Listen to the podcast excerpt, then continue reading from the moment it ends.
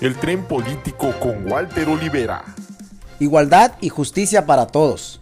En Quintana Roo, diputados y feministas firmaron un convenio cuya fecha límite se cumplió este pasado 24 de febrero. Esto para la entrega del dictamen con iniciativas de interrupción legal del embarazo. Y adivinen qué, los diputados no cumplieron como deberían y hasta se les ocurrió meter una variación en el derecho del padre a vetar el aborto, el derecho del hombre a decidir sobre el cuerpo de la mujer, solo que ahora lo quieren volver ley Feministas de inmediato culpan al gobernador por meter la mano y después desaparecerse de la escena y no dejar ningún rastro. La igualdad de decidir debe ser para todos por igual. Hay que reconocer que realmente todos quieren ayudar al término de la pandemia. Quien sí va rápido es la vacuna Soberana 2, la cual entra en su última fase de prueba esta misma semana. Será la primera vacuna de América Latina en llegar a su fase 3 BioCuba Pharma es la responsable.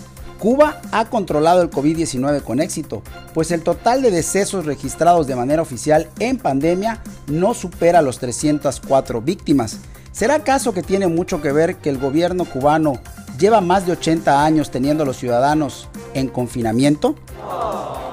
Bueno, también recuerden que aquí les avisé sobre el paquete que había del viaje a la isla con todo y vacuna incluida. Las voces de los particulares en las denuncias comienzan a tomar de nueva cuenta fuerza. Así es el caso del gobernador panista García Cabeza de Vaca, quien es acusado de delincuencia organizada, lavado de dinero, defraudación fiscal y enriquecimiento ilícito por más de 951 millones de pesos solo por el 2019. Francisco Javier dijo que comprobará su inocencia ante la fiscalía, quien le retiró ya su fuero.